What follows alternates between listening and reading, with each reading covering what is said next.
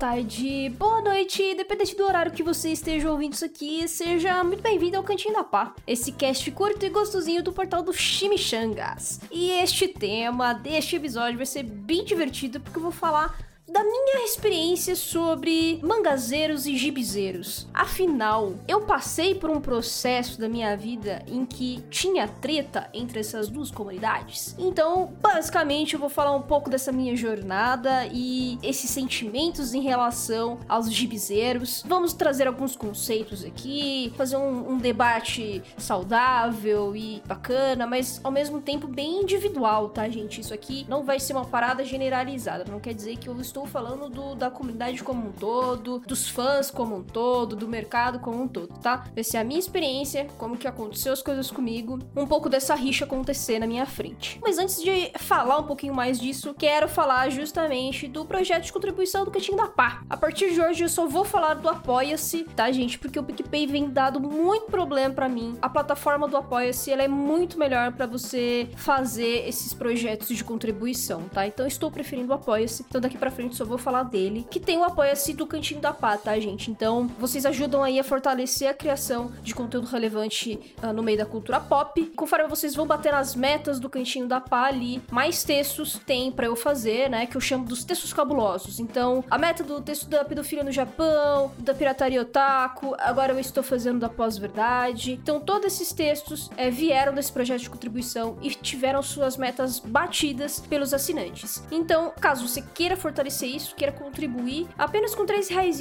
já ajuda bastante esse projeto, tá? Hoje, para vocês terem uma noção, o Cantinho da Pá não tem só o projeto de contribuição e não tem só esse podcast. Agora também estamos na Twitch. Como eu estou agora trabalhando com um salário fixo, com um trampo numa empresa e tudo mais, essas lives vão acontecer de, uma, de maneiras um pouco mais esporádicas. No entanto, são lives realmente exclusivas e com temas que só vão ter na Twitch. Ainda que seja também o Cantinho da Pá, vai ser o Cantinho Cantinho da Pá ao vivo com um tema em específico para debater com vocês. Às vezes com convidado, às vezes não, às vezes simplesmente para jogar um pouco de conversa fora, tá? Às vezes jogar alguma coisa. Então, caso vocês ainda não conheçam, é só procurar lá na Twitch Cantinho da Pá que vocês já vão uh, ver já. já. Já sou afiliada na Twitch, já, já conseguimos conquistar algumas coisas, já tem emotes é, personalizados, distintivos personalizados, né? Enfim, já tem todos os alertas, tá tudo bonitinho já configurado e de maneira geral, a ideia é que as lives sejam de terças, quintas e domingos. Mas nem sempre eu consigo realmente gravar todos esses dias, tá? Depende muito de como tá a minha rotina, a correria do trabalho, esses projetos que eu tenho que fazer, do próprio Chimichangas, né? Porque a gente tem aí o texto cabuloso para fazer,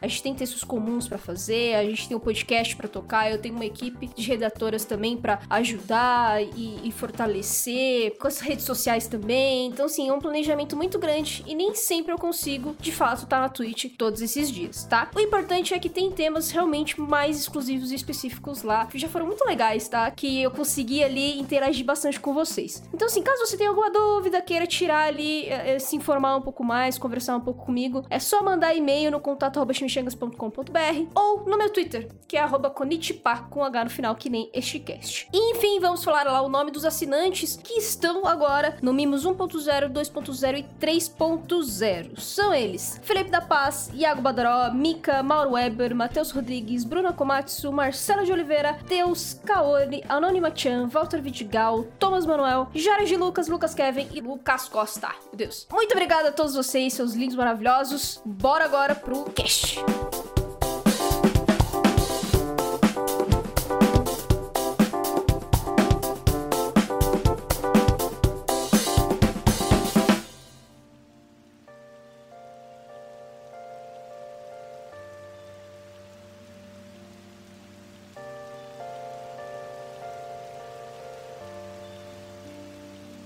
Gente, esse tema é um tema divertido porque, como eu falei no episódio passado, quando eu me assumi otaku, que eu falei um pouco justamente da minha jornada, quando eu comecei a consumir coisas do Japão e como isso foi uma coisa super natural para mim e isso na adolescência continuou. Às vezes alguns termos, alguns, algumas ideias eu não tinha exatamente formada, porque para mim ler o mangá era como pegar um gibizinho da Turma da Mônica e mostrar para todo mundo. Era a mesma coisa que tá com um livro do Tolkien lá na, na escola e mostrar para todo mundo. Então assim, foi um processo relativamente natural e tranquilo e Eu só fui me ligar realmente dos termos, de falar do tipo, ah, não, eu realmente sou otaku, eu gosto disso, e não me não sentir vergonha, não me sentir desconfortável, foi depois dos 20 anos que eu comecei a pensar nisso. Porque antes não ficava exatamente desconfortável. Eu só ia e eu me divertia, mas eu tinha dificuldades de encontrar amigos, de me conectar e tudo mais. Então só depois dos 20 anos eu tive um pouco mais esse processo. Aí eu fui vendo, entendendo um pouco mais da comunidade, participando desses termos, desses estereótipos, né? E, e ficando com vergonha de me auto-intitular otaku. Então, ali mais ou menos de 2010 aí até 2015 foi mais ou menos esse processo de desconstrução para eu de fato usar o termo otaku, né? Ainda fazer brincadeiras, né, uh, autoflagelantes, mas ao mesmo tempo também abraçando o termo, né, abraçando uh, essa comunidade, abraçando o, o produto. E, enfim, eu falei realmente com mais detalhes a respeito disso no episódio passado, mas eu acho que dar um pouco dessa introdução é importante para este momento, né? Como eu tive um acesso, né, muito maior com mangás desde pequena e depois isso também acabou indo para os animes, né? Isso também começou na própria TV aberta, com Cavaleiros do Zodíaco, Sakura Card Captors, Inuyasha, e Rama Meio, enfim, tantas outras animações que passaram aí nos anos 90 e início dos anos 2000. Para mim, realmente, assim, era uma coisa que... Era isso, entendeu? Era aquilo que eu gostava, era aquilo que me apetecia, era aquilo que eu me identificava. E, então, assim, toda vez que eu tinha que falar um pouco mais sobre entretenimento, eu ficava um pouco deslocada de algumas discussões, sabe? Porque as pessoas elas falavam muito normalmente do que? De Senhor dos Anéis, de Harry Potter, né? De novela também, novela da Globo, que sempre fez, fez muito sucesso, de Star Wars, Star Trek. E as minhas versões, né, as minhas histórias, eram com obras que eu percebi que elas não consumiam tanto. Então, quando eu falava de desenho, por exemplo, eu falava assim, não, mas, ah, sabe Digimon? Eu, gostava muito de Digimon, né? É, era uma coisa que passava um pouco assim, tipo, nossa, né? Que mesmo você gosta de Digimon, sabe? É, sei lá, você tá com 15 anos e tá falando de Digimon ainda. Meio que como se eu gostar desses desenhos japoneses, ou mesmo os quadrinhos, tivesse ali um quê de infantilizado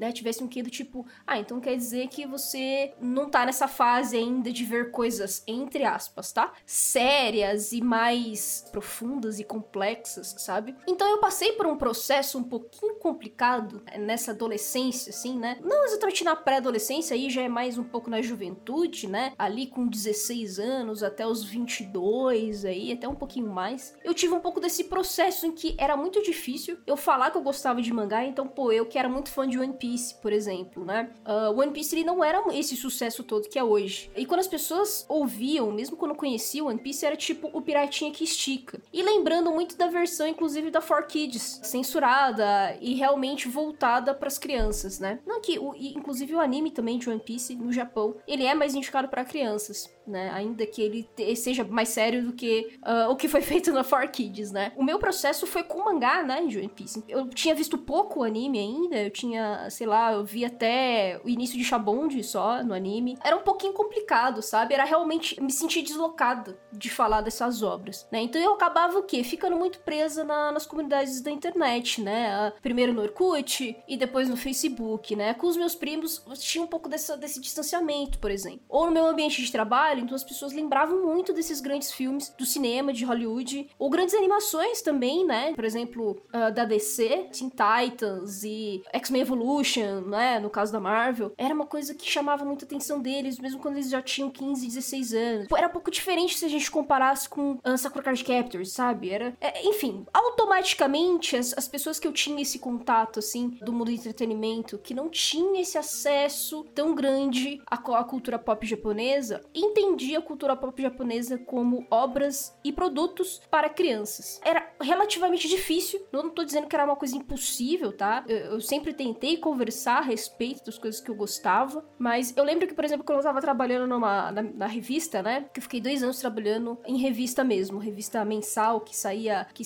que, que era impressa, sabe? Ninguém ali do meu trabalho gostava ou tinha esse acesso ou tinha esse interesse por obras japonesas. Toda vez que eu tinha que falar um pouco mais sobre isso. Às vezes eu levava o mangá para ler, às vezes eu falava das coisas que eu tava surtando, né? Então, assim, por exemplo, chegava no almoço, tinha que ler, saiu o capítulo novo de One Piece. Aí eu li, eu tava lá surtando no trabalho e ninguém entendia direito por quê. Aí eu tentava explicar e dava para ver que, tipo, ah, nossa, isso é coisa da, da, da de, dessa geração que é uma galera nova, né? Que estranho, né? E todos eles ali não tinham idades tão diferentes da minha, entendeu? Então, sei lá, eram realmente mais velhos, mas não eram tão mais velhos assim, entendeu? Era tipo, sei lá, 5, 6 anos mais velho no máximo. no meu ano do TCC, inclusive, quando eu me assumi otaku de vez mesmo, porque eu falei assim, mano, eu gosto disso. E acabou, não tem jeito, meu. Eu, tenho, eu tento conversar com vocês sobre várias coisas ocidentais, sobre livros também, seja da literatura nacional, de ficção, técnicos, enfim. Gosto de conversar de vez em quando sobre essas coisas. Quando a gente vai falar de Marvel, quando a gente vai falar de Star Wars, a gente consegue conversar, eu tento conversar. Só que assim, é aí que tá, né? Eu, eu consigo conversar com vocês a respeito de tudo isso, mas quando eu tento falar dos meus mangazinhos, das coisas, tem esse estranhamento. Meio que já rolava, né? Esse, é, é, acho que essa é a palavra, esse distanciamento, essa falta de interesse, como se existisse realmente um pré-conceito do que, que era obras do Japão, sabe? Então era um pouquinho difícil de, de, de conectar com essas pessoas, ainda que eu conseguisse mostrar um pouco sobre esse universo. Então, eu falei desse, por exemplo, do meu ambiente de trabalho, mas isso também rolou muito na faculdade. Então, assim, pô, você tinha uma galera surtada com um monte de coisa nerd, justamente sobre super-heróis, sobre quadrinhos, às vezes, não, que não são exatamente super-heróis, assim, são e não são ao mesmo tempo, né, mas trazem discussões um pouquinho mais profundas, né, digamos assim, que a gente tem lá o V de Vingança, a gente tem Sandman, né, a gente gente tem Watchmen. Então, assim, eram obras que eram muito citadas, assim, na minha faculdade, né? Tanto na faculdade de jornalismo quanto na faculdade de audiovisual. Só na de audiovisual, realmente tinham pessoas que gostavam também bastante de cultura pop japonesa, mas também com limitações. Era sempre muita coisa do shonen de lutinha. Então, era aquela coisa do tipo, eu entendo as obras japonesas como esses mangás aqui que tem ação, que tem lutinha, né? Que aí realmente é Naruto, One Piece, Bleach. Na época, Kimetsu ainda não era esse sucesso, nem Jujutsu, é, mas você tinha obras clássicas, o próprio Cavaleiros do Zodíaco, né? Muita gente falava, é, ou propriamente o Dragon Ball, Boku no Hero também. Era basicamente essa a máxima, entendeu? Do tipo, se era da, do Japão, eram necessariamente obras da Shonen Jump, praticamente. Se não fossem obras da Shonen Jump, que ainda remetia à ação, remetia à luta, remetia ao, ao próprio Shonen, né? Que aí a gente vai falar de Fullmetal Alchemist principalmente aí. Ou Evangelho Evangelion ou coisas relacionadas a isso, né? Que Evangelho não é exatamente de lutinha, ele já tem um pouco mais de camada, né? Uh, eu tinha inclusive um professor na faculdade de audiovisual que ele era fissurado por Akira e Lobo Solitário, mas meio que tipo acabava aí, entendeu? Como se só essas obras clássicas fossem obras dignas, não sei se dignas, não sei se essa é a palavra também. Essas fossem as únicas obras assim que não era para um público infantil, não era para um público novo. Eram grandes obras que, ai, adultas e, e revolucionárias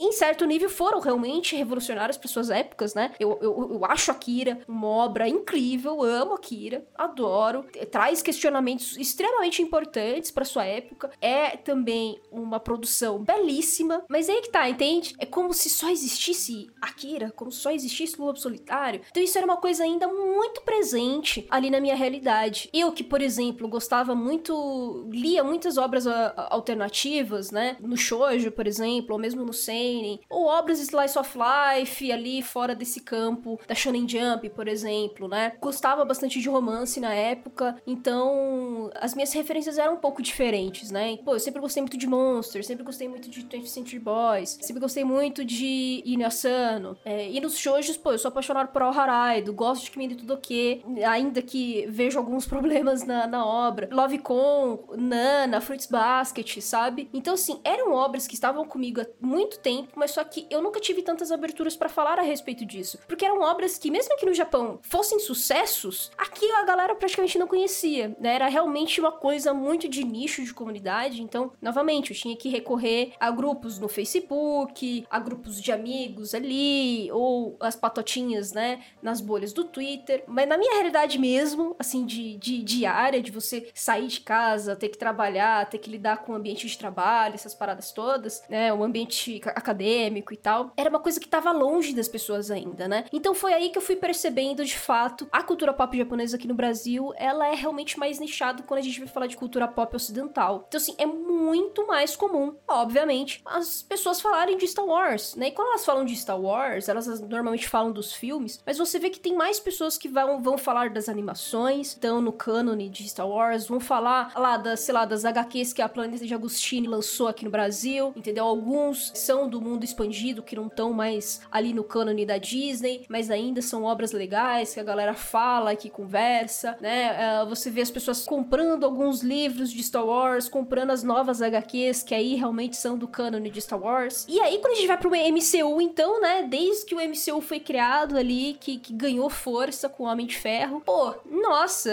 as pessoas era. É, virou uma febre, né? As pessoas que nem eram tanto assim fãs de entretenimento, entretenimento que eu digo super-herói, né? Assim, de, de quadrinho, de comics, passaram a conhecer um pouco mais, a se interessar mais, a falar mais. Então, assim, os gibizinhos tiveram ali um pouco mais de uma apresentação realmente ali mais digna, com mais atenção. Então, foi aí que também a Panini se aproveitou de vários momentos, né? É, quando saiu um filme lá da era da, da era de Ultron, pô, lançaram os quadrinhos da era de Ultron, né? Quando tava ali próximo de lançar uma Capitã Marvel, tinha HQs da Capitã Marvel para vender tanto nas bancas, lojas especializadas. Aí você, enfim, você conseguia ver várias propagandas, né? Aí na, nas redes sociais a respeito disso. Querendo ou não, a cultura pop ocidental, ela teve uma abordagem e uma penetração mais forte justamente por uma questão de identificação mesmo, sabe? Então, sei lá, aqui na minha família as pessoas é, surtam, sabe? Quando a gente começa a falar de MCU, assim. Vai ligando os filmes e tudo mais, e às vezes a pessoa nem tem, nem, nem tá afim muito de ver, de comprar os quadrinhos, por exemplo, mas vai lá e assiste todas as séries, entendeu? Então não ficou só nos filmes. Foi lá e assistiu as séries da Netflix, assistiu Agents of S.H.I.E.L.D., assistiu Peggy Carter. É uma coisa que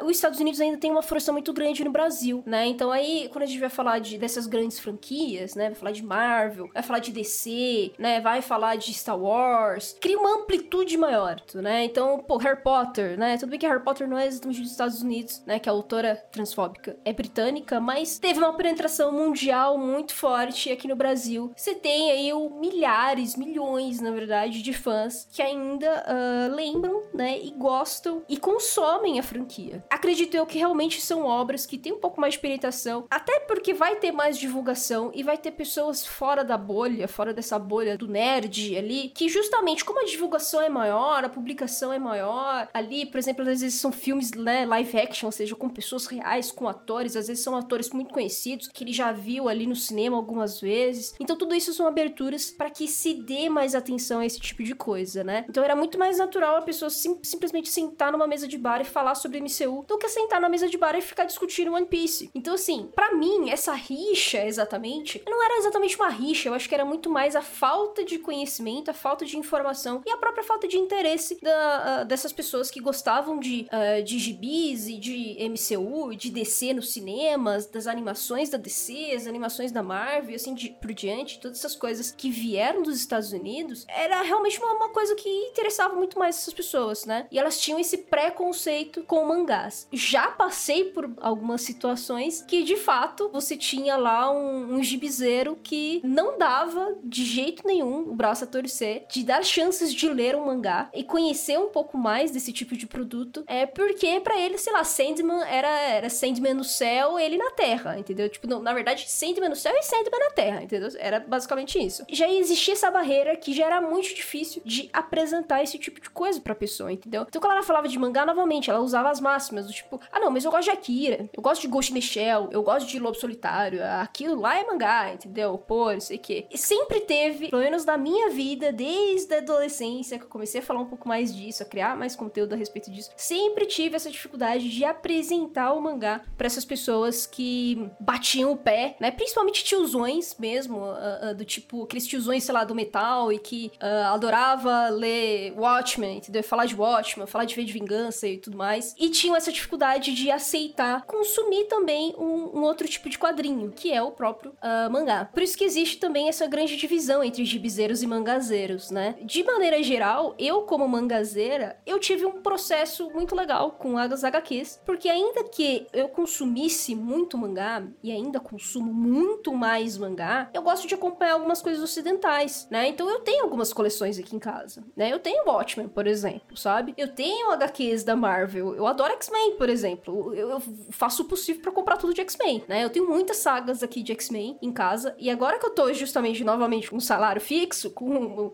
um emprego, né? Eu já tava vendo aqui a listinha de HQs de X-Men que eu não tinha conseguido comprar, mas que eu quero comprar. Então, pô, graphic novels lá da Salvat, principalmente. Então, assim, para mim foi um processo muito natural também, entendeu? Porque eu assisti o MCU nos cinemas. Eu fui assistir os filmes do X-Men, eu só não assisti o da Fênix Negra porque eu acho que aí foi demais para mim, né? Mas eu assisti até o Apocalipse, sabe? Tentei assistir os filmes da DC, entende? Eu tentei só, tá? Mas definitivamente não, tá? Não é para mim. Def... Nossa senhora, gente, Deus me livre é traumas. Acho que eu só assisto coisas da DC mesmo quando passar na, na TV por assinatura mesmo aqui em casa e tiver passando e meu, meu, meu pai estiver assistindo e, e eu em, embarcar junto com ele ali para dar umas risadas ou enfim, alguma coisa do tipo, sabe? Porque ir no cinema mesmo, cara, eu não vou mais, sabe? Assim, nossa senhora, só foi, só foi decepção atrás de decepção. Mas enfim, tipo, assistir os filmes do Deadpool, sabe? Assistir os filmes do Homem-Aranha. Então, assim, eu sempre tive esse acesso muito mais fácil à, à cultura pop ocidental também porque eu sabia que as pessoas é, ao meu redor, tanto da minha família quanto amigos, né, da faculdade, amigos do colégio, também gostavam, entendeu? Então era muito mais fácil de convencer as pessoas a assistirem esses filmes. E como a gente não teve muito também acesso aos filmes japoneses nos cinemas aqui, é uma coisa que acaba ficando muito esquecida. Então quando a pessoa tá lá assistindo um filme do Homem de Ferro no cinema, e aí ela tá andando no meio da Paulista, lá no meio das, das grandes bancas da Paulista, ela vê uma HQzinha do Homem de Ferro, a relação tá ali muito próxima, entendeu? E quando a gente vai falar de mangá uh, e anime, a gente não tem isso sendo divulgado dessa maneira massificada. É justamente pelo comportamento que é o Brasil, né, gente? Uh, novamente, a gente tem um acesso muito maior e muito mais fácil aos Estados Unidos do que ao Japão. Demorou mais para chegar as coisas aqui no Japão. Tá tendo dublagem só nos últimos anos. A gente tem 3, 4 anos no máximo que a gente tá voltando com as dublagens. A gente parou de ter animes na, na TV aberta. Mal tem filmes do Japão passando nos nossos cinemas. Então, assim, pra gente é como se os Estados Unidos realmente fosse um mercado maior. Como se fosse a grande indústria a referência, entende? E não o Japão, né? Sendo que o Japão, ele é o maior mercado de quadrinhos do mundo. Ele, cinematograficamente falando, ele é gigantesco, entendeu? É muito grande, sai muita coisa lá. Tá ali junto com Índia, tá junto com Coreia hoje em dia, né? E a gente tá começando a perceber que essas outras indústrias existem porque Hollywood, né, tá isso, precisa fragmentar, precisa ter diversidade, não existe só Hollywood. Mas isso faz pouco tempo. Então é natural. Hoje eu acho que você tem um processo que acaba sendo um pouco mais fácil de apresentar os mangás, porque hoje os mangás eles têm formatos diferentes, né, aqui no Brasil, é graficamente falando mesmo. As editoras elas tentam trazer essa diversidade de títulos, então ainda que a Panini pegue o monopólio ali da Shonen Jump, praticamente tudo da Shonen Jump sai pela Panini, muita coisa que é de jovem sai pela Panini, você tem outras editoras que você não tinha cinco anos atrás que também estão tentando trazer coisas diferentes. Então a gente tem a Devir, sabe? A gente tem a Dark Side, a gente tem a Pipoca Nankin. Então, assim, são, são editoras que vieram para concorrer, mas não concorrer diretamente, mas justamente para trazer essa diversidade para o mercado. Então, pô, é muito mais fácil. A própria New Pop também, que ainda que seja antiga, ela veio com selos novos, justamente para trazer propostas diferentes. Pô, hoje eu não preciso ficar falando só de One Piece. Eu não preciso ficar falando só das grandes obras do Japão que vendem horrores. A Panini traz, sabe? Eu tenho outras formas, outros títulos para conseguir convencer a pessoa, entendeu? Eu não preciso realmente falar de One Piece, porque, cara, 90 volumes pra pessoa consumir isso aí. Eu posso muito bem trazer obras ali que tem um volume único, que tem dois, três volumes, sabe? Hoje a gente tem um opus que a gente pode indicar, a gente tem um, os volumes únicos que eu fiz aqui o cast para vocês, indicando alguns e como eles são boas apresentações desse tipo de produto para as pessoas que gostam de quadrinhos, gostam de entretenimento, mas ainda não conhecem direito mangá, sabe? Você tem obras aclamadas também, sabe? Com prêmios. Koe no Katachi ganhou prêmio, são oito volumes. Minha Experiência Leve com a Solidão ganhou prêmio, é um volume único. Você tem lá uh, O Marido do Meu Irmão, ganhou prêmio, são só dois volumes. Entende? Então você tem muitos outros formatos e outras obras para você conseguir apresentar, sabe? Você tem lá o Virgem depois dos 30, ou do, depois dos 40, lá da, da Pipoca Nankin, também é uma boa apresentação. Na, na, a New Pop ela trouxe Devilman, sabe? É, ela trouxe lá a Besta. Então, assim, o que antigamente, lá no, em 2005, 2006, que começaram a sair mais tancos, né? Ou seja, as edições originais que saíam lá no Japão de volume completo começaram a sair aqui também, né? Em vez de ser dividido no meio. Nesse processo aí, nessa época, quando você comparava com as comics, as comics elas eram também mais chamativas. Elas eram maiores, com um formato, né, um pouco mais renovado, você já não tinha mais tanto aqueles formatinhos da Abril. Já era um formato um pouco maior, que lembrava mais as comics que estavam lá nos Estados Unidos. É, eram coloridas, entendeu? Eram, era um pouco. Era realmente um pouco mais chamativo na banca do que o mangazinho. Que tinha lá, que às vezes a pessoa confundia até o, qual era a capa certa, qual era o lado certo, né? Também tinha isso, da, da, da dificuldade de leitura, porque era o contrário. Então, assim, hoje, ainda que você não tenha banca, mas você tem as lojas especializadas, você tem as grandes livrarias. Quando você entra nessa área dos quadrinhos, você tem também as, as graphic novels ali da Marvel, né? Com capa dura, tudo bonitão e lá e tal. Mas você também tem ali, mais ou menos, esses outros formatos com os mangás também. Não exatamente da mesma altura, não exatamente ali, né? Com o mesmo tamanho, toda a mesma formatação. Mas, pô, você tem os, os bigs, né? Ali da, da JBC, que alguns são bem encorpadinhos, são bem bonitinhos para apresentar. Você tem lá esses mangás que vieram com papel um pouco melhor, né? Então, pô, você pega lá o Sakura Killer Card, ele já tá ali com um formatinho um pouco mais bonitinho do que aquele antigão, sabe? Meio tanco, então é um pouco mais chamativo,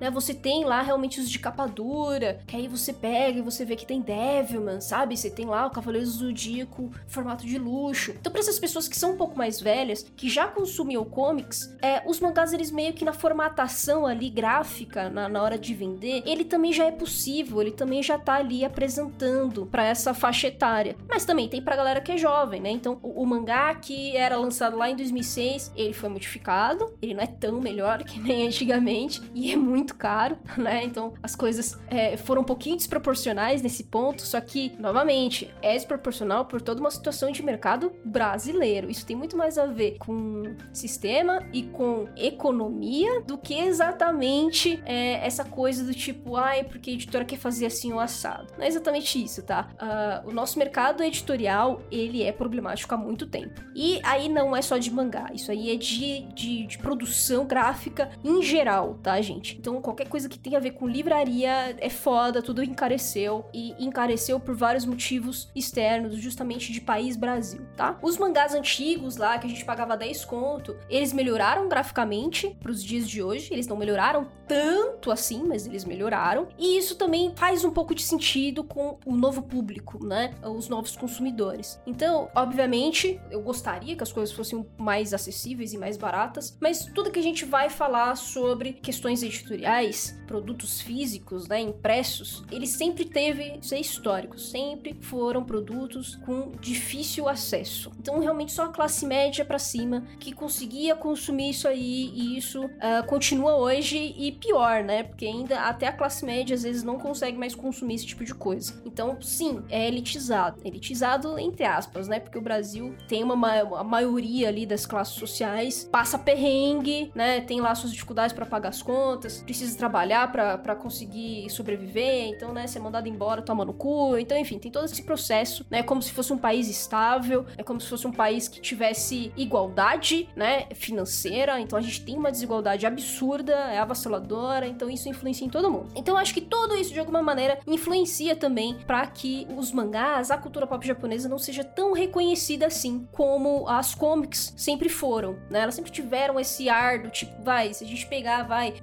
crescimento do próprio Omelete, o crescimento veio justamente da cultura pop ocidental, né? Veio das grandes produções dos Estados Unidos, veio com os grandes super-heróis, veio com as grandes comics, e os mangás sempre ficaram ali em segundo plano. A gente ainda tem um pouco desse processo, mas a gente vê que tem mudado, justamente porque você tem novos clássicos entrando, você tem novas editoras entrando, outros uh, formatos de mangás que agradam públicos diferentes, e ao mesmo tempo você também tem esses grandes sites também dando essa importância para a cultura pop japonesa, né? Então, pô, a gente vê mais o Jovem Nerd lá no, no Nerd Bunker, na verdade, né? Falando um pouco mais de anime mangá, você tem o Omelete falando mais de um pouquinho de anime mangá, você tem lá a Cruncher com a Funimation juntos que deram uma alavancada nesse mercado. Netflix começou a trazer muita coisa. Então, assim, esses últimos anos têm dado um pouco mais de fôlego pra gente, pra gente mostrar que, cara, os dois, né, os dois produtos, eles são igualmente viáveis, válidos e interessantes,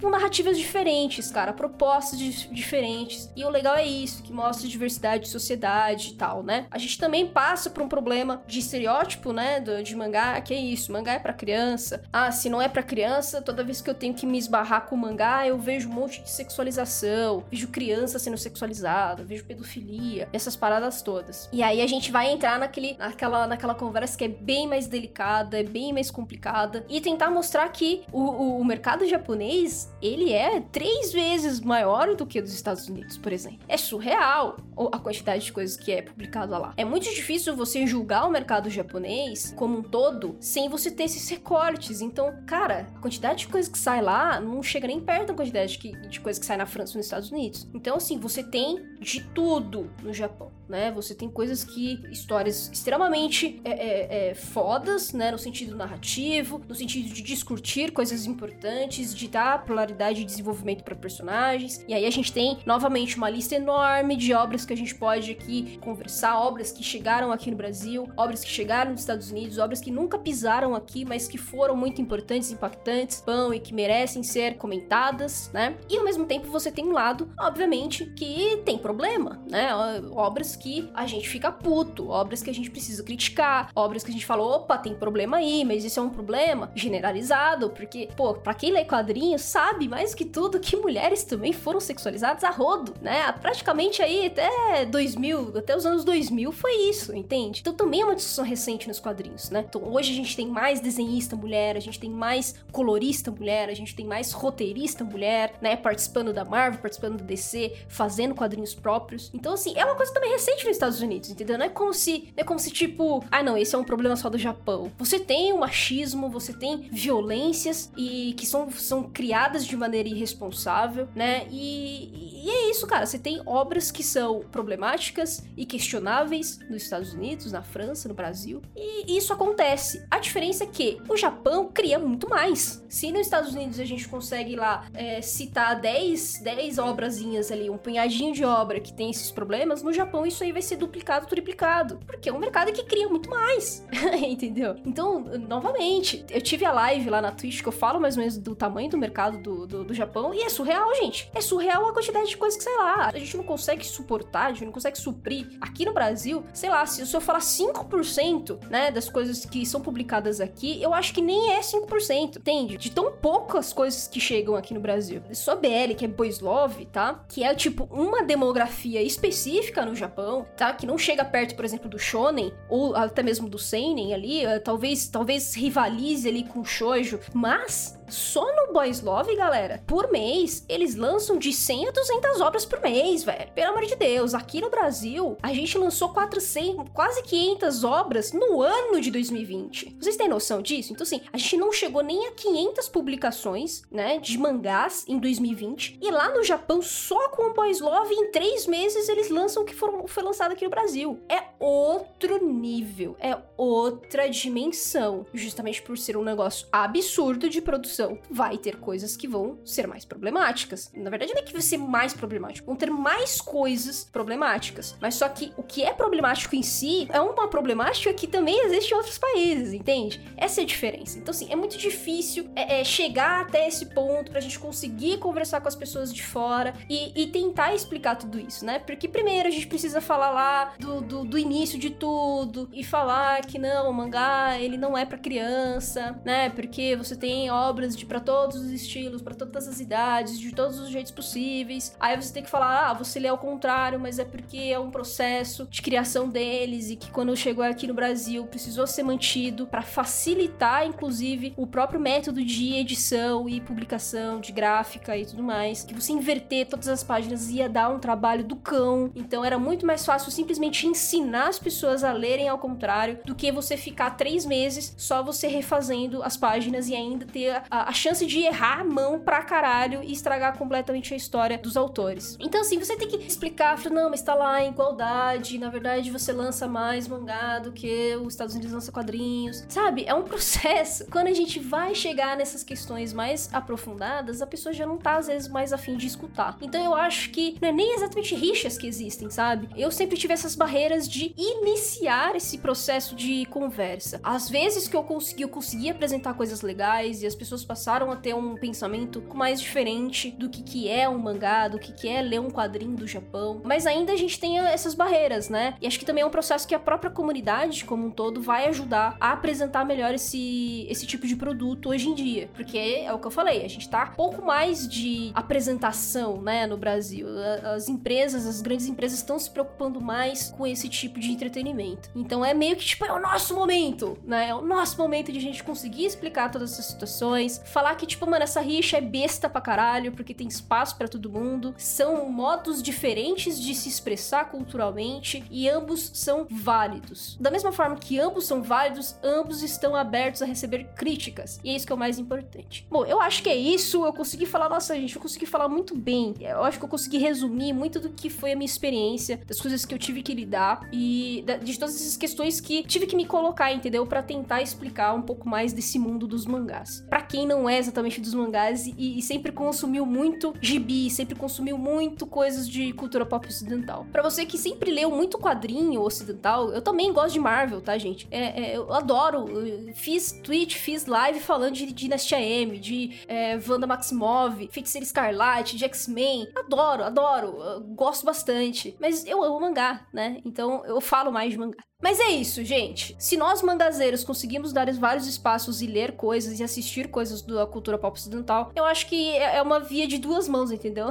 Qualquer pessoa que está na cultura pop ocidental e deve adentrar a cultura pop japonesa, porque tem muita coisa boa, muita coisa para consumir é, e coisas para aprender, para experienciar. E é isso, gente. A gente se vê no, no próximo episódio. O próximo episódio é de Minas debatendo One Piece. Vai ser massa, vai ser um tema massa, vai ter convidados massa. Então, espero vocês lá na semana que vem, tá? Falou pra vocês e tchau!